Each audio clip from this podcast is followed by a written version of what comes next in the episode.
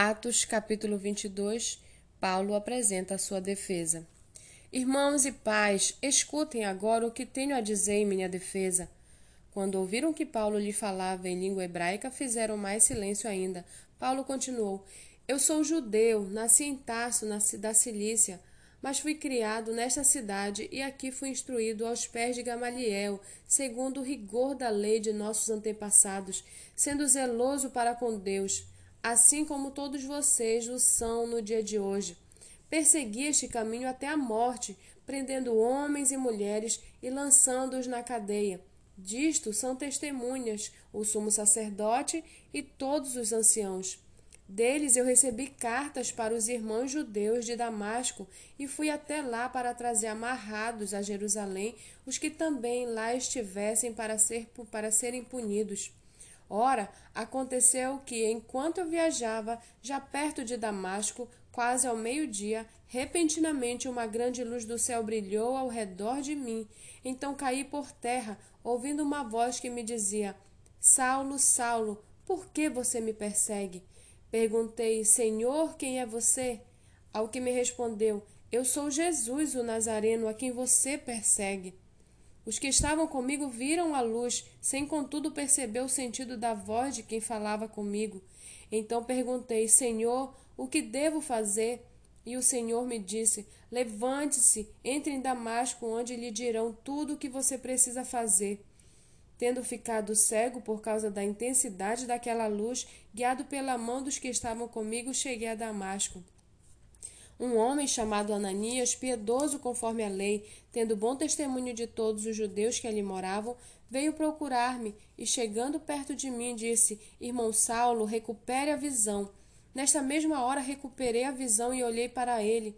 Então ele me disse: O Deus de nossos pais escolheu você de antemão para conhecer a vontade dele, ver o justo e ouvir a voz dele porque você terá de ser testemunha dele diante de todos, anunciando as coisas que você tem visto e ouvido.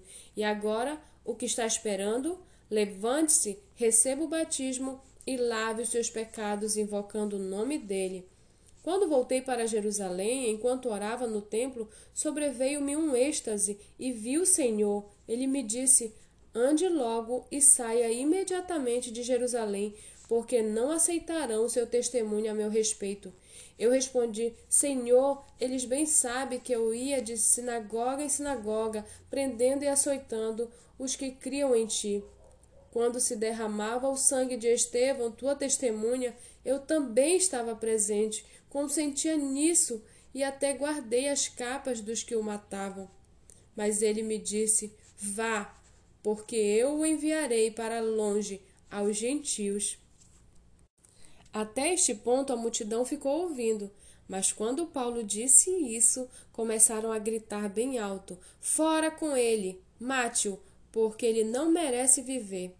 Enquanto eles gritavam, tiravam as suas capas e jogavam poeira para o ar. O comandante ordenou que Paulo fosse recolhido à fortaleza e que, sob açoite, fosse interrogado para saber por que motivo estavam gritando assim contra ele. Quando o estavam amarrando com correias, Paulo perguntou ao centurião que ali estava: Será que você tem o direito de açoitar um cidadão romano sem que ele tenha sido condenado? Ouvindo isto, o centurião procurou o comandante e lhe disse: Que é isto que o senhor está prestes a fazer? Saiba que aquele homem é cidadão romano. Então o comandante veio e perguntou a Paulo: Diga-me uma coisa, você é romano? Paulo respondeu: Sou. E o comandante disse: eu tive de gastar muito dinheiro para conseguir essa cidadania. Ao que Paulo respondeu: Pois eu a tenho de nascença. Imediatamente se afastaram os que iam interrogá-lo com açoites. O próprio comandante ficou com medo quando soube que Paulo era romano, porque tinha mandado amarrá-lo.